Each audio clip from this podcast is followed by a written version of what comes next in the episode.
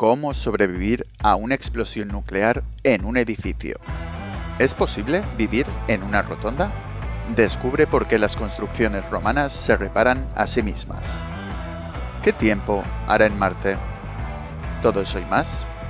A continuación, empezamos.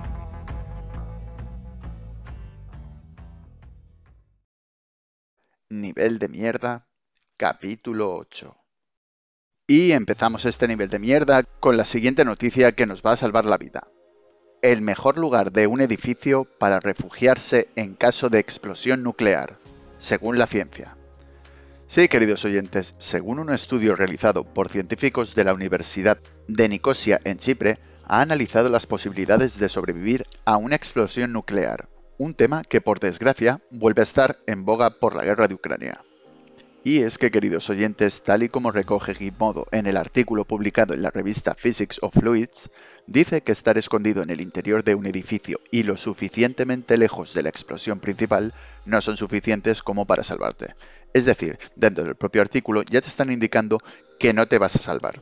Ya te están indicando en el propio artículo que no te vas a salvar ni de coña. ¿Por qué? Porque además de la explosión y como comentaba antes, tienes que estar lo suficientemente lejos para que no te afecte ni la onda expansiva, ni la bomba en sí como tal, ni los vientos de alta velocidad, ni eh, toda la destrucción que pueda causar, ya sea fuego, inundaciones, etc. A pesar de todo esto, el estudio explica que dentro de un edificio hay algunos escondites mejores que otros, siempre que puedas llegar a ellos lo bastante rápido después de la explosión nuclear. En el caso de que no llegaras, pues como ya te he dicho antes, vas a morir. Pero es que en el caso de llegar, también vas a morir. Pero bueno, en el caso que no te hubiera pillado la explosión nuclear y estuvieras justamente en un edificio, pues tienes que saber que los peores lugares para esconderse están en las inmediaciones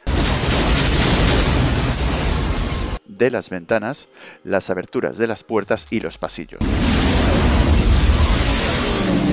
ya que es donde el aire de la onda expansiva se canalizaría con más fuerza. En cambio, las esquinas de las habitaciones, alejadas de estas aberturas y a lo largo de las paredes que enfrentan la explosión, sería la mejor opción. Es decir, lo suyo sería quedarse en una esquina agachado y acurrucado para que en el caso que la explosión no destroce el edificio y te lleve por delante a ti y a todos los que te rodean,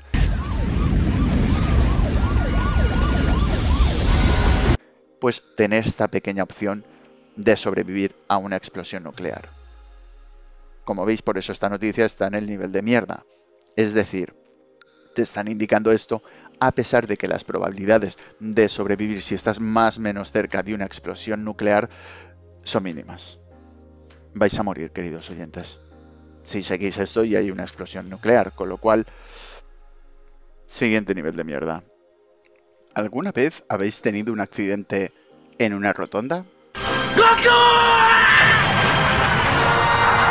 Pues bien, queridos oyentes, a pesar que la mayoría de nosotros tenemos problemas para circular por una rotonda, hay una familia que lleva 40 años viviendo dentro de una rotonda.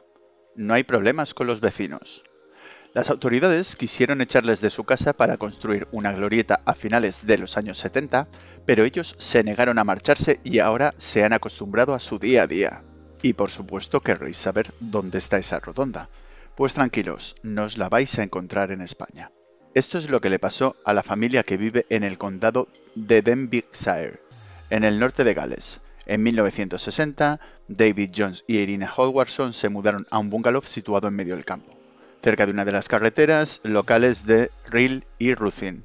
Lo que no esperaban es que 20 años después las autoridades les llamaran a la puerta para trastocar todos los planes de su vida. Y es que justamente en ese terreno querían construir una rotonda.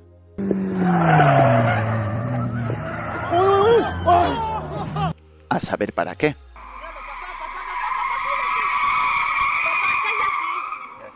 Y a pesar de que a su alrededor todo se puso en obras para construir la rotonda, ellos se negaron a irse y actualmente viven en medio de la rotonda. Obviamente es una rotonda la cual eh, podéis visitar si algún día vais a Gales. y el mayor problema que tienen allí es cuando les tienen que llevar un paquete, ya que el repartidor se pone a dar vueltas y vueltas y vueltas en la rotonda sin pensar que la dirección en la que tiene que entregar el paquete es justamente en medio de la rotonda. Por otra parte, queridos oyentes, es obvio que cada vez que salen y entran de casa, pues tienen que tomar una rotonda. Siguiente nivel de mierda. El podcast de El Periódico. ¿Qué tiempo hará en Marte? Pues me importa una puta mierda qué tiempo hará en Marte. O sea, lo que me importa como mucho es saber si esta semana que entra va a hacer frío o no. Pero a pesar de todo, queridos oyentes, tenemos toda la página web con esta noticia. Acabamos el informativo con la información meteorológica. ¿Qué tiempo hará mañana en Marte? Tengo frío. Pues de este modo puede acabar un informativo de radio o de televisión de aquí a pocos años como producto de un despliegue por parte de científicos españoles de una potente red meteorológica en el planeta rojo para monitorizar la temperatura, el viento, la humedad y el polvo marciano. Es decir, queridos oyentes, a pesar de que todavía no hemos colonizado la Luna o no hemos colonizado Marte, ya estamos pensando en el tiempo atmosférico que tendremos mañana en Marte. Como si nos importara mucho. Siguiente nivel de mierda. ¿Por qué el hormigón romano resiste hasta hoy? Los científicos ya tienen la respuesta. Pues manda cojones científicos que ya tenéis la respuesta cuando algunos edificios se están resquebrajando por dentro y por fuera. Los vecinos llevan años así. Pero por suerte los investigadores del MIT, la Universidad de Harvard y laboratorios de Italia y Suiza han publicado en la revista Science Advances, ya sabéis que no sé inglés, queridos oyentes, las conclusiones de su investigación, que se ha determinado que el material romano posee estrategias de fabricación de hormigón que incorporaban varias funcionalidades clave de autorreparación. En resumen, se han dado cuenta que hay unos diminutos minerales de color blanco brillante que se creían materiales de poca calidad y que se añadían a la masa. Son en realidad la clave. Es decir, queridos oyentes, llevamos durante años, años y años inventando materiales mágicos y nuevos Flutter libera una enorme cantidad de energía. para hacer mejores construcciones y lo único que teníamos que haber hecho es basarnos en lo que ya teníamos, que era copiar eh, la receta de los romanos. Siguiente nivel de mierda. Y seguimos por supuesto con los romanos, porque la siguiente noticia dice así. Descubren que las construcciones romanas se reparan a sí mismas y por eso han perdurado a través del tiempo. Veis, queridos oyentes, como os mencionaba antes, los romanos eran la hostia.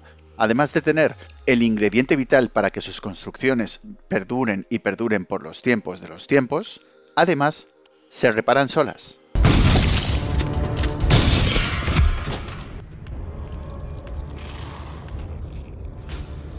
Sí, y es que eh, un equipo internacional de investigadores publicó un estudio en la misma revista que antes, que no la voy a volver a pronunciar, la cual resulta que el hormigón romano es un material ultra resistente, según lo describen en un comunicado, lo que ha propiciado que las construcciones imperiales se conserven hasta la actualidad en buenas condiciones.